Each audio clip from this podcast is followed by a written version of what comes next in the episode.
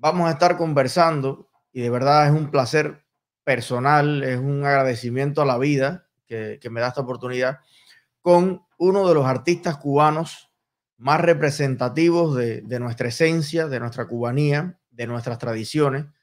Eh, uno, uno además de los que siempre ha hablado claro y donde quiera que se ha parado en este mundo con tantos premios que tiene, antes de hablar de cualquier otra cosa, ha puesto bien en alto su sueño, su anhelo de libertad para nuestra isla. Es un honor recibir hoy para mí y para los ya casi 100 mil seguidores de este canal a nuestro gran Arturo Sandoval. Bienvenido, profe. ¿Cómo está? es un placer. Aquí, mira. Hecha. con mi gorra de plantados. Así mismo. Yo tengo la mía por ahí. Mira a ver, Hanna, si me la pueden localizar. Creo que está por la cocina. Si la tiene, póntela también, por favor. Ahí está. Profe, estamos eh, al menos sintiendo algo de lo que tal vez el grupo Scorpion en su momento percibió que pasaba en aquella Europa del Este cuando escribió la canción Wind of the Change o Vientos de Cambio o cosas así. Hay vientos de cambio que están soplando eh, a favor de la libertad de Cuba. Y me gustaría eh, antes de empezar con un poquito de, historia, ir como de, del presente hacia, hacia el pasado esta vez. ¿A usted le parece que están soplando vientos de cambio? Yo pienso que sí, yo pienso que sí. Te confieso que por muchos años he estado un poco, un poco pesimista porque no había ocurrido hechos como los que están ocurriendo hoy en día, sobre todo la, déjeme, perdón un momentico, déjeme apagar la hora esta porque no quiero que me distraiga con otras cosas. Eh, no habían ocurrido estos hechos en, muchos años. La gente en Cuba como que se acostumbró a ese mal vivir, a, la miseria, a la desesperanza, que yo creo que esa palabra es horrible, es lo, el grado más bajo que puede llegar un ser humano es perder la, perder la fe, perder la esperanza, no ver la luz al final del túnel, porque es que en Cuba no existe ni el túnel. No es que no se pueda ver la luz, es que no hay túnel para donde mirar. Y, y el hecho de que la gente poco a poco, desafortunadamente no estamos hablando de un movimiento popular masivo, pero bueno, sí se están viendo eh, mm, reacciones dentro de Cuba y fuera de Cuba siempre las ha habido, por supuesto. Hay gente que ha mantenido eh, su posición bien firme en contra de la, de la dictadura y en contra de, la opresión y de todos los, los horrores que ha cometido ese sistema a nuestro pueblo. Horrores, los principales y los más graves son los errores que, han eh, hecho la gente creer en Cuba que, que van por el camino correcto. O sea, eh, le han penetrado la mente que, por supuesto, controlando absolutamente todos los medios de difusión y, ocultando la verdad de cómo vive el resto del mundo, porque eso ha sido el, arma que, han usado, ¿no? Eh, tener a la gente completamente desinformada y tener a la gente en la oscuridad. Pero hoy en día, mediante las redes sociales, el Internet en general, pues les ha sido, al régimen les ha sido mucho más difícil mantener a la gente en la oscuridad. Y la gente se ha enterado de muchas cosas, ha visto muchas realidades, ha visto muchas... Eh, a mí mismo en el plano personal me han atacado desde Cuba y no sé, desde otros lugares, gente que son, eh, yo diría que trabajan para el régimen de alguna manera. Si no son asalariados, pues por lo menos están plegados a, ese sistema. Y, me ofenden y me escriben cosas horribles, pero bueno, eh, estamos conscientes de que eso siempre va a existir, va, va, a, ser, va a haber gente que, que va a tratar de, de, meritar lo que uno hace, va a tratar de, desprestigiarlo a uno, de, pero, pero, lo nuevo y lo dichoso es que últimamente estamos siendo más nosotros. Eh, tenemos un ataque por cada mil felicitaciones. Ahora mismo estoy viendo en el chat qué cantidad de personas están, eh, vaya, agradeciendo que usted esté acá, felicitándolo, eh, disfrutando, además, públicamente de escuchar su opinión, pero también están poniendo que han sido siempre fanáticos de, su obra, de su carrera. Entonces yo creo que hay un despertar que es innegable. Y, y quería la próxima pregunta hacérsela por ahí porque eh, en, varios países donde han existido transiciones, no ha sido siempre el mismo grupo social el que ha llevado la, digamos, la vanguardia de la transición. En, Polonia, un sindicato de trabajadores del astillero de Danz, pero en, República Checa, bueno, pues un grupo de intelectuales que empezaron por las tertulias y por leer poemas y por, y por leer versos, y aquello terminó en una transición. Ahora estamos viendo un protagonismo yo diría que espontáneo, porque nadie lo planificó así, del arte cubano, de la sensibilidad artística y especialmente de la música. Casi que hay una confrontación entre dictadura y fuerzas pro democracia en la música. Y ahí viene la próxima pregunta. ¿Cree usted, profesor, que el arte tiene en esencia eh, una fuerza transformadora para las naciones? Por supuesto que sí, eh, el arte en general, pero bueno, cuando cuando está bien enfocado, cuando está bien hecho, porque te pongo este ejemplo porque esa canción que hicieron de Patria o Muerte en Cuba ahora, un grupo de, de artistas, entre comillas, pues es una cosa horrenda. Yo creo que eso es, incluso hasta es peor para, para el régimen, es peor para ellos, porque es una cosa de un mal gusto y de, está cogido por los pelos, como se dice, ¿no? Y está eh, cuando entras en, YouTube, te das cuenta que tiene, no sé, cantidad de, gente que ha aprobado con el pulgar hacia arriba, pero se multiplica por no sé ni por cuánto los que han puesto el dedo para abajo. Bueno, hoy estamos arribando a más de 62 mil dislikes y ya cuando uno escribe en Google, peor canción del 2021, súbeme un ting, peor canción del 2021, ya te pone el video con la canción. Entonces, ellos hablaban de 61 mil milenios de revolución y lo que ya tienen es más de 62 mil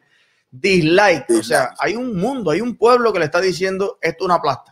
Sí, sí, no, no, eso, eso está, está claro. Y la otra canción de, Patria y Vida, pues ha tenido una aceptación increíble, ha, sido un, un batacazo, ha sido realmente una cosa extraordinaria. Lo que sucedió el viernes pasado, eh, que tuvimos la, la, oportunidad y el, el honor de, de, hablar ante el, Parlamento Europeo. Yo creo que fue también una oportunidad increíble, fue algo que yo respeto profundamente y quiero darle nuevamente las gracias a los organizadores, sobre todo a Javier Barrondo, que, que, hizo eh, Javier Larrondo. Javier fue eh, el alma de, de esta conexión y, realmente merece todo nuestro respeto, nuestra admiración. Eh, es un momento crucial, yo diría. Yo creo que estamos viviendo un momento diferente a los anteriores y no debemos desaprovechar esta oportunidad. Y esto es una exhortación a mis compatriotas, sobre todo dentro de la isla, que tomen parte de estas protestas, que realmente reaccionen finalmente, que reaccionen a que al hecho de que la, la vida se les va a acabar y la vida se le, se le va a acabar sin conocer qué cosa fue la vida. Se les va a acabar em, las oportunidades de poderle darle una vida decorosa a su familia y poder disfrutar de, de, no sé, de la alegría de poder vivir. Yo creo que eso es fundamental, que la gente tome conciencia de eso y que finalmente eh, se, produzca un, levantamiento masivo, un levantamiento popular en Cuba. Ellos cuando son poca gente, bueno, pues lo, les dan golpes, los ponen presos, eh, los silencian en todos en todos los medios, en todo, hacen lo que quieran con ellos. Pero cuando eso sea una cosa masiva, al régimen le va a ser extremadamente difícil poder ponerlos presos a todos y poder controlar, controlar un movimiento realmente eh, popular. Bueno, la, la, historia está ahí. Ejércitos más grandes y más poderosos, y la propia Stasi, y la KGB, y los casi que los maestros de los, de los dictadores cubanos, cuando el pueblo dijo basta, ya no pudieron. O sea, ellos pueden eh, contrarrestar el, el, movimiento popular siempre que sea sección, pero cuando sea regla, que es en todos los municipios, en todas las provincias, en todas las capitales, la gente basta de dictadura, no, no pueden meter preso un país entero. Tendría que poner los barrotes a lo largo de toda la costa, ¿no? Porque es Cuba entera la que no los quiere. No, y otra cosa también es que yo diría que el, el daño que ha hecho la dictadura a, la men, a las mentes de la gente en Cuba es, es, un, es, es algo gravísimo, es algo que, que, no hay palabra para describir la profundidad de ese daño y, y el tiempo que, que, va a tomar para limpiar esas mentes de toda esa basura que le han inculcado. La gente, por ejemplo, en Cuba eh, hasta perdió la, el concepto, la noción de, te voy a poner un ejemplo, la palabra robar, adquirir cosas que no te pertenecen, eh, pues ya esa palabra la erradicaron prácticamente del idioma. Ah, por muchos años le dicen resolver. O luchar.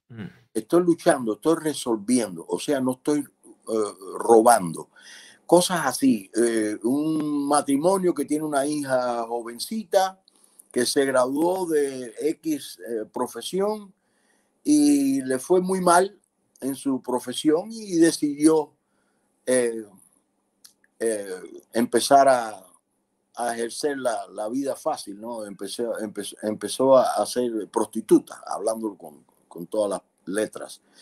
Y esa familia está feliz porque la, la, niña le ha ido, finalmente a la niña le está, le está yendo bien. Son cosas que son increíbles de, de descifrar, el, el, daño moral, eh, espiritual, eh, los conceptos, eh, los principios de, de las más elementales de un ser humano, pues están trastocados completamente. Sí. Es, bueno, es, y eso no se va a arreglar con unas simples elecciones ni con un cambio de sistema. El cambio de sistema vendría siendo poner la primera piedra en la restauración nacional que va a demorar décadas para que la noción del bien y del mal y de lo justo y lo injusto y de la decencia y de todas esas cosas vuelva un poco a ganar valor dentro de la familia y de la, y de la comunidad. Profe, hay un detalle que a mí siempre me llamó. Perdón, un segundito, sí. la, la, la, cosa, la gente, por supuesto, menciona muchas veces los desastres en materiales que existen en, en, en la isla.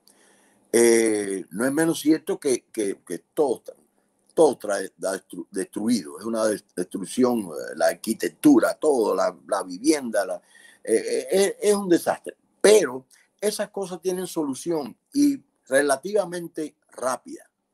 Lo otro como tú bien decías, eso va a tomar generaciones. Eso es algo que, que la gente tiene que reeducarse de una manera muy profunda para quitarse de la mente que robar es un delito y que tener una hija prostituta no es una bendición, es, es una desgracia. Y entonces todos esos conceptos para poder tener esa mente otra vez enfocada y clara en los verdaderos principios morales de un ser humano, eso va a tomar mucho tiempo. Eso, eso es lo que más siempre me ha preocupado a mí de lo que está sucediendo en Cuba. Pero como toda, como dicen los viejos, camino malo, andalo rápido. Eh, entre más demore el problema, más grave y más tiempo va a tomar eh, resolverlo. Hay un detalle que le quería comentar, profe, y fue acerca de un libro que leí hace mucho tiempo, eh, que era el testimonio la biografía de uno de los tantos científicos soviéticos que en su momento desertaron, como se le dice por ahí. Habían misiones, igual que ahora en todos los países soviéticos, y cruzaban la línea y se fueron al mundo occidental, a Francia, a Estados Unidos, a Inglaterra. Y uno de estos científicos que trabajó 20 años para la Unión Soviética y después de 20 años trabajando en libertad. Y él explicaba la inmensa diferencia que existe eh, cuando tú trabajas bajo coacción de un sistema totalitario, de una dictadura, de un partido que te exige resultados en función de la política y cuando tú trabajas en libertad por un salario digno, cuando tú haces lo que tú quieres porque es tu vocación y, y porque tú quieres trascender por aportar cosas al mundo, pero no porque te lo están diciendo dos generales que quieren usar eso incluso para el mal. Entonces, llevado a la música, profesor, y llevado al arte, ¿Cuál es la diferencia entre, y lo estamos viendo en las canciones ahora, entre un creador que intenta complacer a un dictador dentro de, una dictadura y un artista que crea en libertad? Bueno, te voy a poner un ejemplo en mi plano personal. Yo cumplí ya, voy camino a 72 años de edad. Eh, yo siempre eh, he dicho y pienso, y lo pienso desafortunadamente profundamente dentro de mi ser, que yo tengo 31 años de edad, porque los otros 40 trato de ni acordarme de ellos. Eh, te digo esto porque la diferencia abismal que yo sentí cuando llegué a Estados Unidos en mi vida personal y sobre todo profesional es algo que no, que, que no tengo palabras para poder explicar esa, esa gran diferencia. Te pongo solamente un ejemplo. Yo estudié dos años y medio en la escuela, la, en la Escuela Nacional de Arte, que estaba en el barrio de Cubanacán, en La Habana. Eh, después de algunos años de haber salido de esa escuela, un, un señor que eh, en un momento determinado fue, fue mi alumno de trompeta, era el profesor de, trompeta de esa escuela en ese momento. Él me invitó a presenciar un, un examen que era con vistas a una competencia que, que, que, que ocurriría en, en, Europa y estaban determinando a ver, a ver qué, quién mandaba a esa competencia. Bueno, él me invitó, yo fui. Antes que empezara la cuestión, pues llegaron unas personas de, la dirigencia de, de la escuela y me expulsaron de ahí me dijeron que yo no tenía derecho a estar allí porque yo no estaba graduado de nada y que yo no tenía prestigio como para ser eh, jurado de ese, de ese examen o esa presentación, como fuera.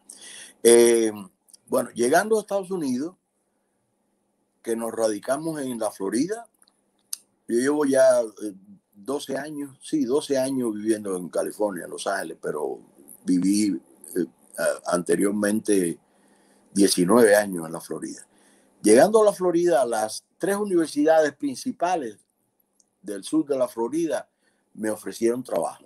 Y me ofrecieron trabajo y yo cuando me hablaron, lo primero que le dije es eso, yo no tengo ningún diploma, yo no tengo ningún certificado de graduación de nada. Me dijeron, no, hombre, no, nosotros no le vamos a pedir absolutamente nada de eso. Y me ofrecieron de, de entrada la calificación superior que da una universidad que es full professor, o sea, eh, profesor completo, a tiempo completo, profesor completo. Allí estuve por espacio de 19 años en, la, en, la, Universidad Internacional de la Florida. Allí enseñé 19 años. Eh, eh, viviendo en Cuba, yo salí muchas veces al extranjero y, y fui invitado a dar conferencias, a dar masterclass en los conservatorios más prestigiosos del planeta, el Conservatorio de París, el Tchaikovsky de Moscú, entre otros. Muchas, muchas escuelas importantes de, música me invitaron. En Cuba, en mis años que viví en Cuba, jamás me permitieron ni me invitaron a decir una sola palabra. Era como si no existiera. O sea que fueron tan, los cambios fueron tan bruscos eh, las disqueras, todas las principales de los Estados Unidos, proponiéndome para firmarme inmediatamente. Eh, em, a, mi, a mi hijo, pues le, he tenido la oportunidad de brindarle una vida decorosa. Hoy en día me siento muy orgulloso. Se ha convertido en un profesional, estudió en la universidad en Miami. Está teniendo una carrera brillantísima, con mucho éxito, tiene más de 20 películas en Netflix, eh, ha creado una compañía que se llama Friends with You, que ha sido sumamente exitosa. El año, el año antes pasado fue invitado a participar en la parada de, de Thanksgiving en, en, en Macy, en Nueva York, exponiendo una de, de sus obras. Cosas así, por ejemplo, son cosas que nos han llenado el alma, que nos han eh, levantado el espíritu de una manera que no tengo palabras para describir. Por eso pienso que tengo 31 años. Por eso pienso que mi vida recomenzó o comenzó de nuevo cuando llegué a Estados Unidos, cuando se abrieron todas las posibilidades, cuando uno tiene el placer, el privilegio de poder decir que el límite es el cielo que si tú haces las cosas bien hechas y tú te comportas como es debido, respetando la ley y respetando eh, eh, lo que debes hacer como ser humano y, y como profesional, pues Estados Unidos te abre los brazos. Estados Unidos te deja que tú desarrolles tu potencial al 100%.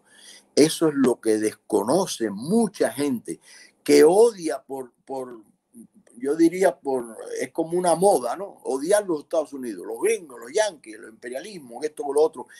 Muchos de esos que tienen esas opiniones, tú les preguntas, ven acá, explícame por qué ese odio. Yo diría que la mayoría no tiene un argumento sólido, un argumento realmente convincente del por qué. Yo diría que es una cuestión de inseguridad, de frustración, de envidia, y todo lo que cuelga.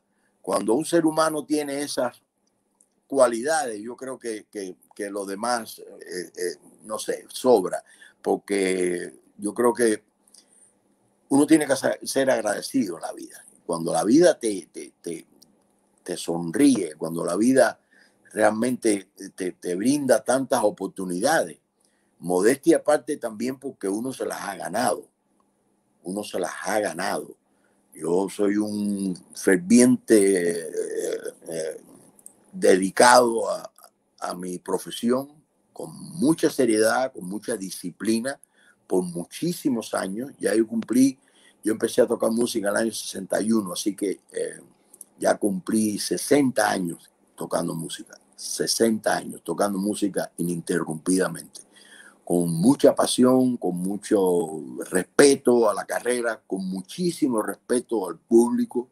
Cuando me presento en cualquier parte, pues eh, estoy sumamente consciente de que debo estar eh, muy, muy bien preparado y dar el 100% en el escenario. Eh, en mi grupo, por ejemplo, si yo sé que alguien consume cualquier tipo de droga, olvídate, no, no, no hay ni oportunidad de que ingrese en mi grupo. No se puede tomar alcohol, no se puede tomar, ingerir absolutamente nada antes de los conciertos. Después del concierto, bueno, si te quieres tomar un trago, una cerveza, ya es un problema. Pero la gente, en mi grupo, por ejemplo, y siempre ha sido así, yo siempre he odiado cuando veo músicos que se suben, en el, se suben al escenario con un trago de bebida eso es una falta de respeto al público, es una falta de respeto a la música y una, una falta de respeto a los compañeros que tocan contigo. Yo creo que eso ha sido una de las cosas que, que siempre ha sido mi, mi, forma con mi, con, en mi profesión y así lo seguiré haciendo, así lo seguiré haciendo. Yo creo que nosotros tenemos la gran oportunidad de tener cierto tipo de convocatoria y, y seguidores que escuchan tu palabra, que te admiran como artista y que quieren saber cómo tú piensas también, cuál es tu ideología, cuáles son tus conceptos generales de la vida. Y no estoy hablando eh, eh, específicamente del, del, caso de Cuba, yo creo que en general, cómo tú te comportas como ser humano. Yo he visto videos muy simpáticos de, yo creo que un comediante, no me acuerdo, creo que fue Chris Rock, algo así, que él venía en un carro y lo para un policía. Y entonces él, en ese video, que es, un ejemplo buenísimo, él, él hace dos videos. Uno primero, donde le falta respeto al policía y lo ofende, le dice no sé cuántas cosas. Y el policía le pone las esposas, le da dos pescozones y se lo lleva preso. Repite el video y él se comporta decentemente y como debe ser. El policía le retira la multa, lo felicita y le dice, eh, ¿Me, me entiendes? Yo creo que eso es un ejemplo pequeño, pero es un ejemplo de tu actitud ante la vida. ¿Cómo puede crear la diferencia? A mí mucha gente siempre me pregunta, bueno, pero la cuestión de la discriminación. Digo, sí, la discriminación con los negros, con los latinos, como nosotros, siempre ha existido. Pero todo depende si tú te dejas discriminar. Tú no te puedes dejar discriminar. ¿Cómo? Con el ejemplo de tu actitud. Cuando tú estás haciendo las cosas bien hechas y tú respetas las normas, las leyes y te comportas como un ser humano eh, normal y, digno y respetuoso, pues va a ser muy difícil que le des chance a esa persona a discriminarte o a, reclamar que estás haciendo algo incorrecto, lo que fuera. Yo creo que todo eso depende de cómo tú te comportes en la vida. Y ese es mi consejo a los jóvenes también. No hagan cosas mal hechas que no tengan, para que no tengan que arrepentirse y para que no le den el gusto a los que tratan de discriminarnos, de discriminarnos. Bueno, yo, yo escuchándolo, profe, eh, me duele en el alma que tantas generaciones de jóvenes cubanos se hayan perdido el ejemplo, la, el liderazgo y, el, y la enseñanza que personas como usted, como Celia Cruz, como Willy Chirino y como tantos grandes cubanos pudieron haberle aportado si la revolución dictatorial comunista no hubiese cortado el vínculo entre muchos de los mejores hijos de la nación y las nuevas generaciones de cubanos que nacieron. Porque es curioso, yo la primera vez que salí de Cuba fui a Suecia, eh, que es toda una historia, ¿no? No me querían dejar salir, al final eh, llegué a Suecia. Y cuando yo iba a cualquier parte en Europa, que fui a muchos países de Europa en esa, en esa gira, yo decía, eh, me decían, ¿de dónde eres? Y yo, bueno, soy cubano. Oh, ustedes tienen al mejor trompetista del mundo. Y me decían, Arturo Sandoval. Y yo decía, ¿quién es? Y, y, a veces me corrían las lágrimas porque me mencionaban, pero ustedes tienen a la gran Celia Cruz. Y yo, sí, la tenemos. Y ustedes tienen a, a Willy Chirino, pero además tienen, y me empezaban a mencionar peloteros de grandes ligas y 20 cosas. Y de 20 que me mencionaban, tal vez uno o dos estaban en Cuba. O sea, el, el, es increíble que por lo que el mundo entero ha reconocido y admirado a los cubanos, muchas de esas grandes glorias y grandes cosas, los comunistas lo que han hecho es cortarlas para que el pueblo mismo de Cuba no las pueda mirar, no las pueda disfrutar, no, no las pueda reconocer. ¿Y cuánto eso ha afectado el orgullo y la identidad de nosotros los cubanos? Si usted pudiera hablarle en la Universidad de La Habana, una conferencia en el aula magna, en una Cuba democrática, eh, primera conferencia magistral de una gloria de, del exilio cubano a la, a la juventud cubana. Imagínense ya que está allí y están todos los estudiantes de secundaria básica, los adolescentes, oh, el gran Arturo Sandoval. Más o menos en aras de esa restauración, yo diría emocional que lleva la, la nación, más o menos, ¿qué le diría? Me la has puesto en China, como decimos en buen cubano. eh, déjame pensarlo por un minuto, pero antes sí. de, de, de, entrar en eso, eh, quisiera decirte que ha sido muy triste para mí y doloroso que por 31 años que han sido los 31 años más fructíferos de mi carrera. Yo en Cuba creo que hice un, disco que me permitió hacer la de Gren en los años 80 y tantos, no recuerdo exactamente. Y después de llegar a Estados Unidos he hecho 46 discos. De los, de los, de los 30 que, que viví en Cuba como profesional, como músico profesional, grabé uno en los 31 que llevo en Estados Unidos he grabado 46 discos. Un aplauso por el maestro. Eh, y, eso, y, no estoy, y no estoy contando los discos en que he participado como invitado. Estoy hablando de los discos que han salido bajo mi nombre, con muchos de ellos con mi música original. Es otra cosa. Yo no recuerdo haber grabado absolutamente nada de mis composiciones en Cuba. Eh, en este tiempo de pandemia, te confieso que he puesto en el Internet gratuitamente para todos más de 445 videos, de los cuales más de 200 han sido nuevas composiciones que he hecho.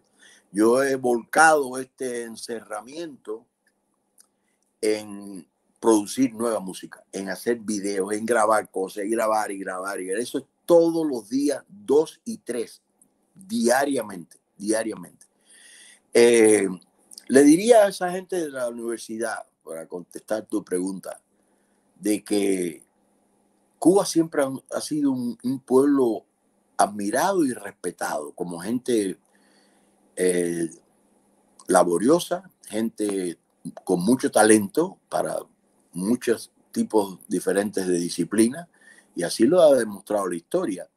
Y, todo eso se ha, se, ha, truncado por el régimen opresor. Yo creo que, que es hora de que eso vuelva a, a, recibir ese respeto que siempre tuvo el mundo entero por los talentos cubanos en todo sentido. El hecho, como tú mencionabas, que muchísimos cubanos no supieron ni saben exactamente quién fue Celia Cruz. Eso, eso es, una, es una cosa que no hay, no hay palabra, no hay manera de descifrar como eso ofende. Qué, qué cosa tan horrorosa. Una mujer tan grande, no solamente como artista, fue una dama, una señora con una cualidad humana increíble, con, con un amor por, por Cuba, por la música cubana que la defendió como nadie y la representó en el mundo entero como nadie. Y que esa señora no tenga un busto grande en el Parque Central al lado de Martí, pues es una ofensa muy grande. Y que esa señora no sea conocida por una buena mayoría, de, sobre todo de los jóvenes en Cuba es, un atropello, es, algo, es una ofensa tan, tan grande. Y todo, todos los que vivimos fuera de Cuba, que no se escuche, que no tengan posibilidades de saber que existimos y de poder escuchar lo que hacemos. A mí me, me, me escribió alguien desde Cuba hace algunos años un señor programador del ICRT, de la televisión cubana, se equivocó y puso un video mío. Enseguida vinieron y se lo cortaron, ¿no? Y lo quitaron. A ese, a ese individuo lo, lo votaron de su trabajo deshonrosamente, le pusieron, no sé si una multa o algo. fue. O sea que eh, era como haber enseñado el diablo en la televisión. Entonces yo me pregunto, ¿qué cosa? ¿Qué cosa tan horrorosa he hecho yo en mi vida para merecerme eso? El gobierno me ha acusado siempre de traidor a la patria. ¿Y esa traición? ¿De qué? Yo lo único que hice fue escaparme cuando tuve la oportunidad y vivir en libertad. Y eso me costó muchos años. Desafortunadamente tuve que esperar mucho. No pudimos hacerlo hasta finales del 89 te confieso de corazón que me hubiera querido hacerlo mucho antes, pero nunca quise dejar mi familia por detrás, sobre todo mi esposa y mi hijo. Nunca quise hacerlo. No tuve valor de tomar ese paso porque sabía de antemano lo que sucedería, como sucedió cuando me fui a mi hermana, al esposo, a, a todos mis familiares, los botaron del trabajo, a mis padres le tiraban huevos culecos, le tiraban piedras, le escribían ofensas delante de la casa. Eh, todo eso sucedió.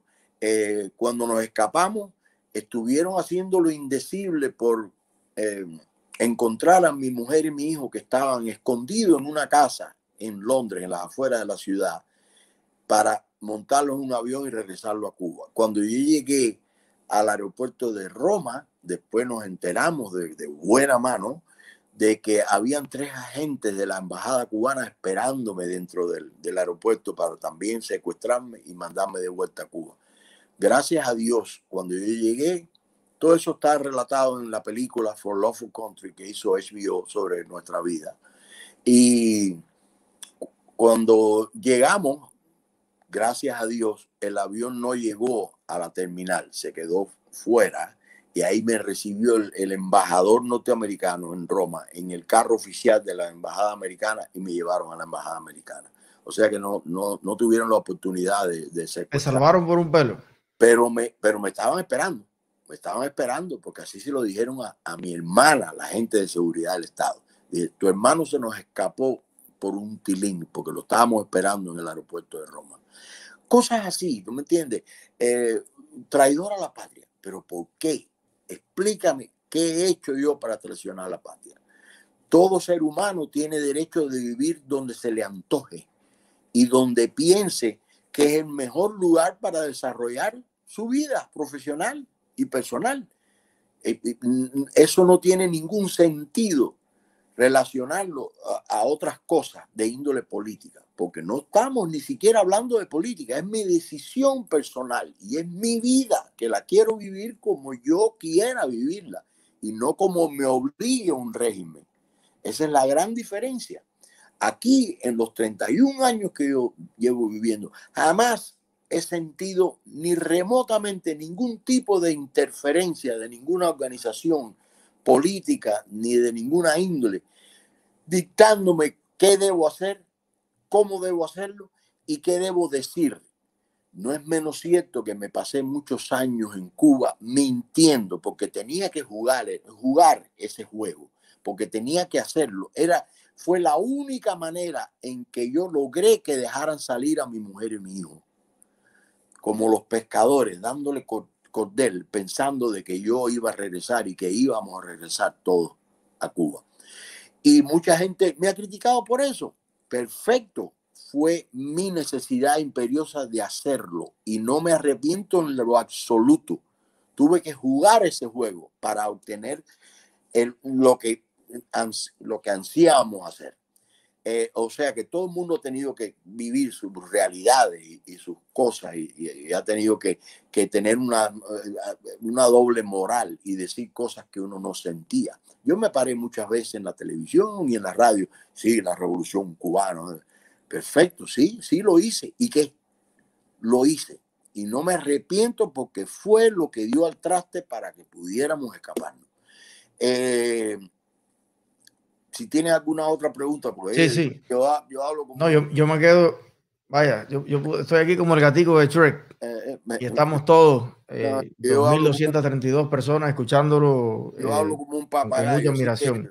Profe, estaba mirando aquí que usted ha hecho y ha participado en la banda sonora de películas que son éxitos internacionales en varios idiomas, en varios países.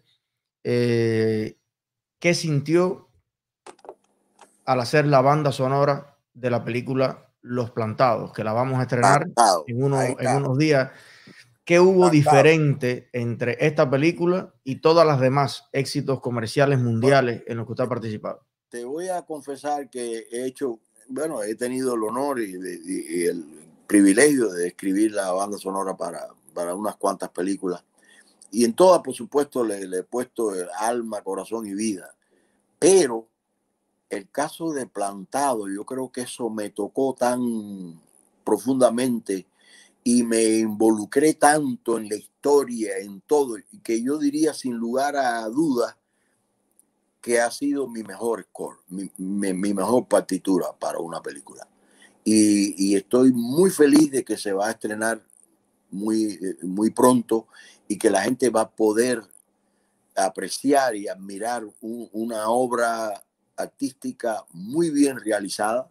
Felicito a todos los que trabajaron, a su director, a, Lilo Vilaplana, a, eh, a, todos los que trabajaron, que hicieron un trabajo muy profesional, formidable. La película realmente refleja una historia que, que, que vivieron esos presos políticos en Cuba. Y no es basada en la ficción, es basada en la realidad. Y eso tiene una fuerza muy grande. Saber que lo que te están contando fue así, que no están eh, inflando las cosas ni, ni agrandando la magnitud de, la tragedia. No, es basado en hechos reales y en nombres reales de personas que sufrieron encarcelamiento político en Cuba y que tuvieron el honor y, y la valentía de plantarse y no ponerse los uniformes que le obligaban y no rendirse ante las autoridades carcelarias. Profe, em, usted ha tenido la oportunidad de tocar en muchos países.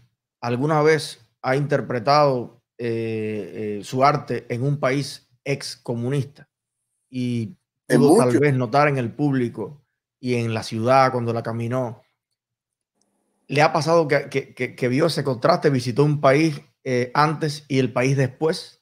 Por supuesto, yo por, muchísimos años estuve yendo a todos los países eh, del ex campo comunista, socialista, Bulgaria, Rumanía, Polonia, Checoslovaquia, Rusia mismo, muchas veces, muchas veces, muchas veces. Y por supuesto, la primera vez que fuimos a, Rusia, recuerdo que la gente nos quería comprar los jeans, los pantalones. Y, se veía una, tristeza en la cara de la gente en todos esos países y una miseria que era muy, muy marcada, ¿no? Te, te confieso que una vez eh, uno de mis primeros viajes, yo diría que fue en el año 71, 72, fui a, a, Berlín Oriental, o sea, el Berlín que pertenecía a la Alemania comunista. Allí me llevaron a una torre muy grande que hay, que tiene un restaurante ahí arriba, y me llevó un hombre que era como mi intérprete, y ese hombre se, se abrió conmigo, se sinceró conmigo, cosa que, tomó un riesgo, diría yo, y me dijo, te quiero llevar aquí para que mires a West Berlin, o sea, Berlín de, del oeste, para que veas la gran diferencia. Y fue una cosa, fue como un manotazo muy fuerte que me dieron en la, en la mente, no en la cara, en la mente, de ver esa inmensa diferencia. Este Berlín era gris todo sin luces, apagado, feo, con unos carritos horribles, uno que le decían el Trabán y el otro que le decían el Barbour o algo así. Y del otro lado tenían Mercedes-Benz, Opus, BMW, Porsche y por ahí, mucho más para allá. Y las luces, los edificios, el esplendor, eh, la vida. Yo dije, no me queda ninguna duda que estamos en el camino completamente equivocado. Cuando regresé a Cuba, bueno, eso fue una lucha, incluso hasta con mi propia familia, que me, duele decirlo, pero bueno, muchos miembros de mi familia, como tantísimos otros en Cuba, estaban muy confundidos y estaban plegados al, al régimen y pensaban que sí, que eso era una buena solución y que eso iba a resolver nuestros problemas.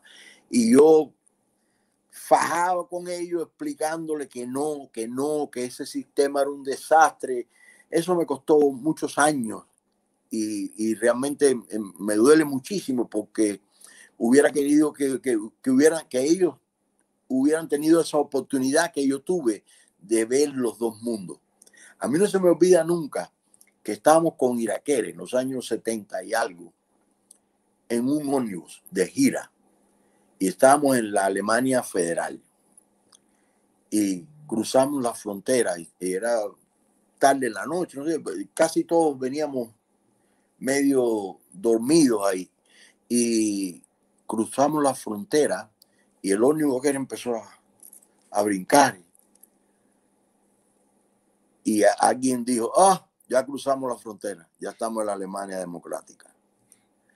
Oye, eh, eso parece una sencillez, pero es que es, todo, es todo, todo el auge, no solamente el progreso material, sino las posibilidades de la gente, la luz que, que, te, que te da el sistema capitalista, que Dios lo proteja siempre, no tiene absolutamente nada que ver con la opresión de un régimen socialista o comunista que mata el espíritu de los humanos, te mata como ente, no te deja desarrollar en ningún sentido, te oprime de una manera que, te convierte en, en, una, en, una cosa material, controlada absolutamente por el régimen, y tú no tienes ni voz ni voto, ni puedes pensar en nada que no sea lo que el gobierno o el mal gobierno te deje pensar. La diferencia es abismal. La diferencia es abismal. Y el que no quiera ver eso, me da tremendísima pena con ellos. Los que no quieran ver eso es que no han tenido la oportunidad o yo creo que el, el, desconocimiento, o sea, el desconocimiento es perdonable. Tú puedes estar eh, en la oscuridad y, y, no se te puede acusar porque no, no sabes dónde está la luz. Pero cuando sabes dónde está la luz o conoces la luz y sigues defendiendo la oscuridad, ya eso no es desconocimiento, ya eso es estupidez, ya eso es frustración, ya eso es mm, mm, mm, horrible manera de pensar.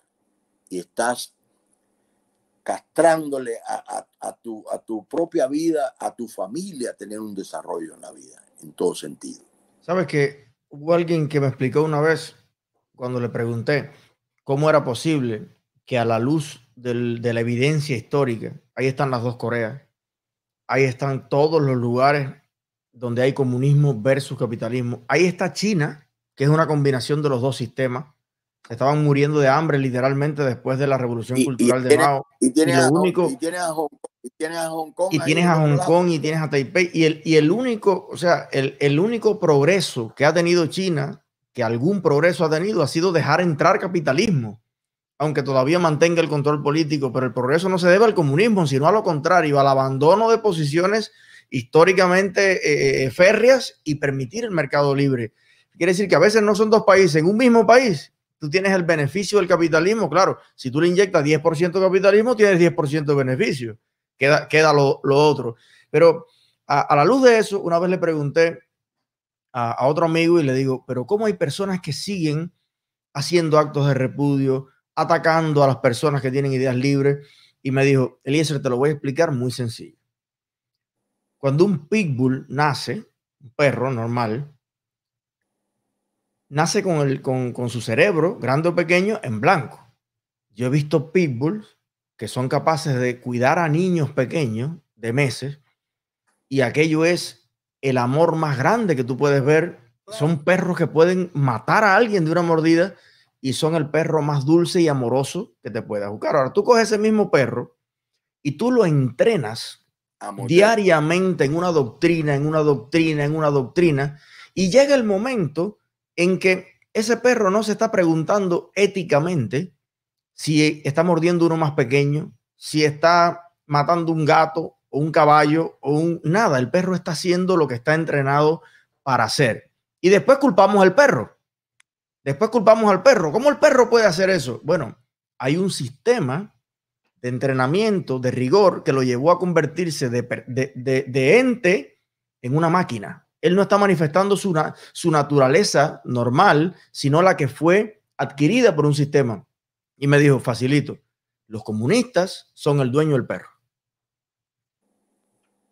Y así, todavía, por suerte, podemos los seres humanos eh, salir de ese, de ese estado, ¿no? Porque somos más racionales y podemos darnos cuenta, pero no es tan fácil. Cuando llevas 60 años repitiendo una conducta, golpeando, arrastrando. 62. 62. que son 60 too many, como diría en inglés. Profe, em, vamos a hacer una cosita linda el día 20 eh, de marzo de este mes. Y es que mirando lo que está pasando en Cuba, que hay un despertar sin precedente, mirando que la Unión Europea está mirando hacia Cuba, mirando que estamos organizados en, en tantos países del mundo y cada vez más activos, la única esperanza inmediata que le queda a los Castro es Biden. Pero Biden, que creíamos que iba a soltar rápido todos los caramelitos que estaba esperando el castrismo, ha puesto a Cuba en la cola y está ocupándose de otras cosas. Y yo lo veo como una gran oportunidad de que la comunidad de cubanos libres del mundo le logre llevar el mensaje a esta nueva administración, nos guste o no, es la que va a estar ahí por cuatro años, de que por favor no haga eso no traicione este espíritu tan grande de libertad que tenemos los cubanos, no prolongue eh, con decisiones desde los Estados Unidos la opresión en Cuba y que trabajemos juntos los cubanos libres del mundo y todas las administraciones y todas las instituciones en un solo tema. Y no es que la dictadura funcione mejor, sino que la dictadura se acabe. Y vamos con, el, con, con la idea de primero derechos, luego negocios. Eso va a ser el 20 de mayo frente a la Casa Blanca. Va a estar Omar Ruiz Urquiola, todos los influencers estamos juntos en esto.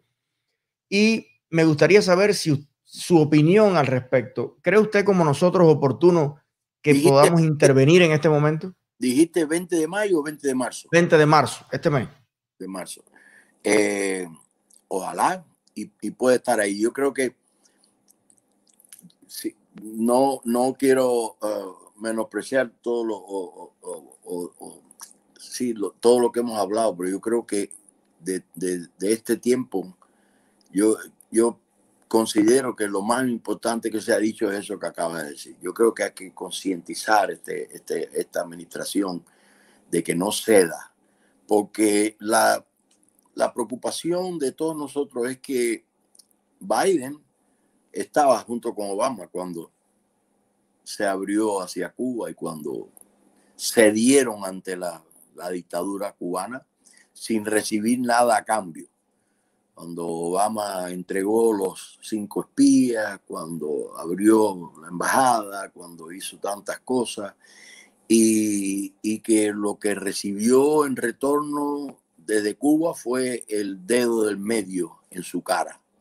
Como tuve yo la suerte de decírselo personalmente al expresidente Barack Obama, cuando me dijo un día sentado en una mesa, me dijo, estoy pensando ir a Cuba no le voy a hacer todo el cuento completo porque es muy largo, pero bueno, lo, único que le dije, le dije, usted no tiene idea de cómo piensa esa gente. Eh, no van a apreciar su gesto. Nosotros como cubanos sí le agradecemos su intención. Es noble y, y le agradecemos. Pero le advierto de antemano que no van a prestar atención y no van a valorar ni a estimar su gestión todo lo contrario, lo van a ofender. Y me quedé corto cuando le dije eso al expresidente, porque lo primero que hicieron fue que no fue ningún miembro importante del gobierno a recibirlo al aeropuerto. Era primera vez que venía un presidente norteamericano en decenas de años y no fue ningún miembro importante del gobierno a recibirlo. Ese fue el primer galletazo sin mano que le dieron. Después, el mismo día antes de irse, el funcionario este de, Relaciones Exteriores, no sé cómo se llama, eh, echó un discurso horrible ofendiendo al presidente y diciéndole cosas. Y al otro día en la mañana, el, el editorial de primera plana del Granma fue escrito por el hijo de la de, Fidel Castro y dijo horrores también, ofendiendo al presidente, diciéndole horrores de cómo iba a venir a Cuba a estar diciendo lo que tenían que hacer y que eso era el imperialismo con su mecánica de siempre, eh, obstruyendo en las libertades de los países, cosas así. Y, que no necesitaban nada de ellos. Sí, sí, por supuesto. Como mucha gente, el otro día alguien me escribió y me dijo, oiga, ¿por qué usted no dice que el problema de las vacunas, que Cuba, dígale, mire señor, infórmese antes de hablar.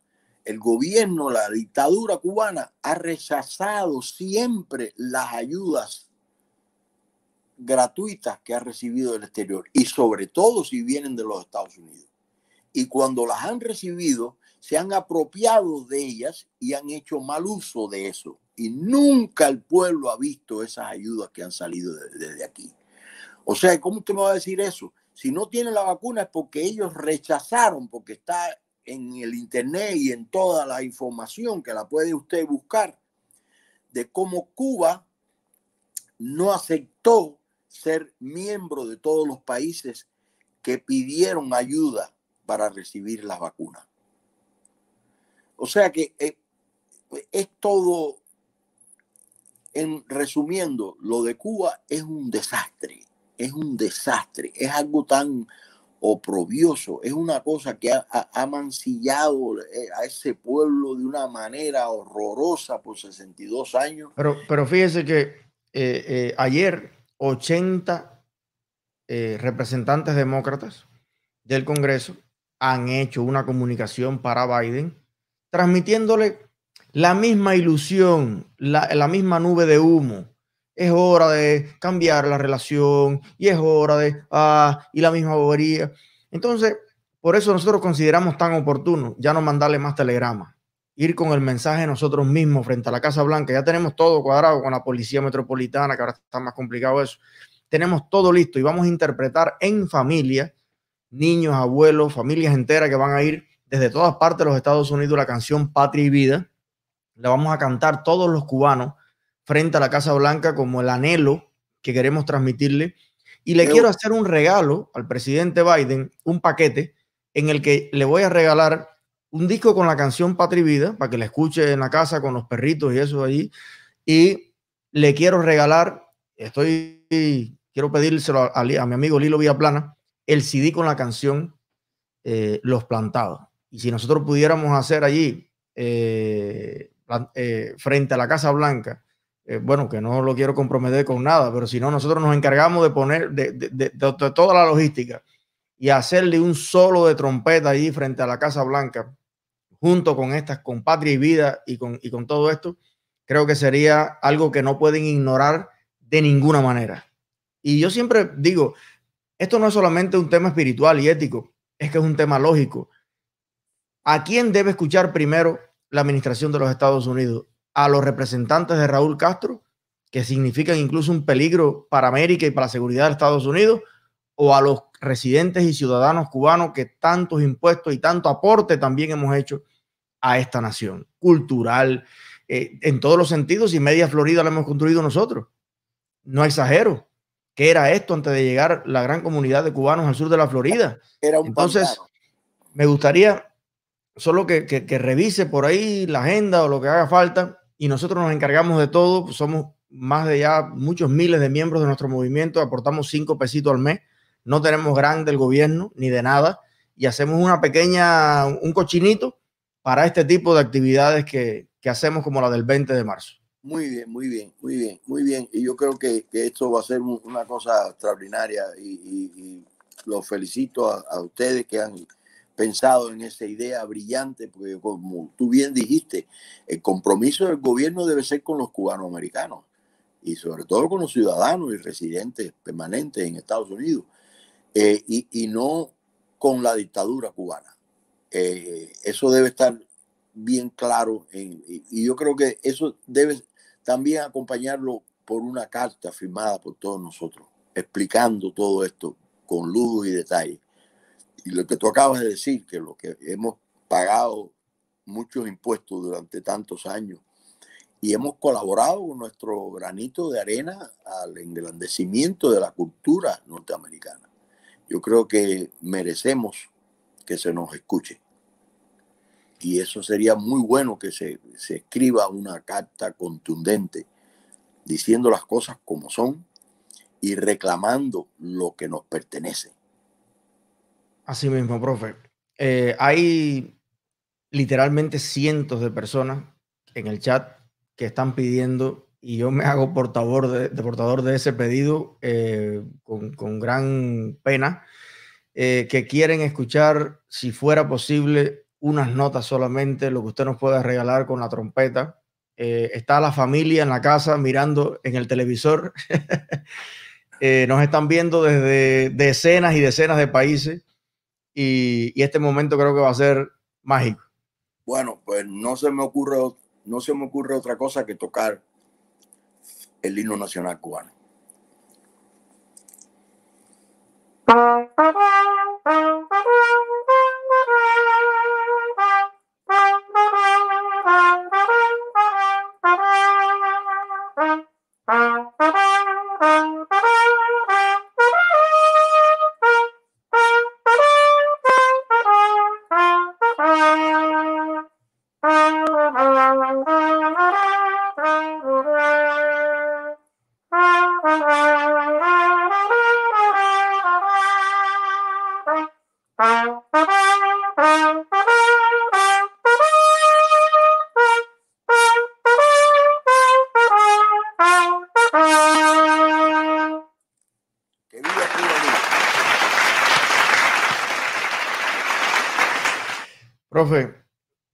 Gracias.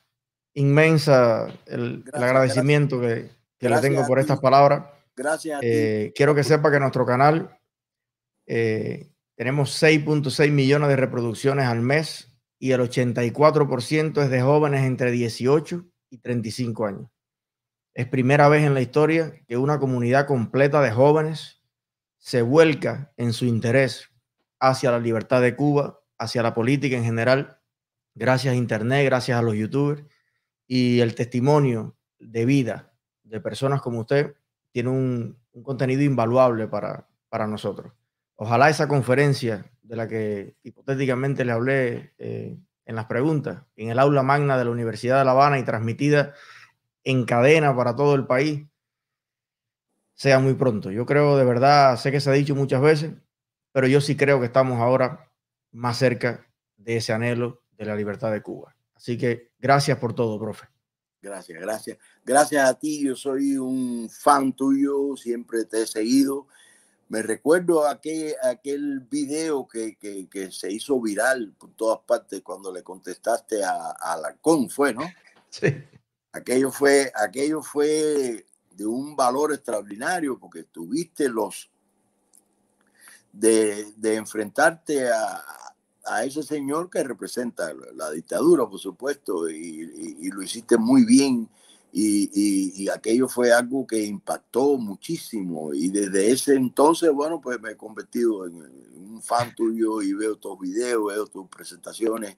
Y, mm, Mm, te agradezco profundamente todo lo que has estado haciendo y lo que haces por ver nuestra patria libre nuevamente. Profe, hay una, eh, me quiero despedir con un, con un sueño, un anhelo que yo tengo. Usted ha hecho mejor la vida de mucha gente en el mundo con su música.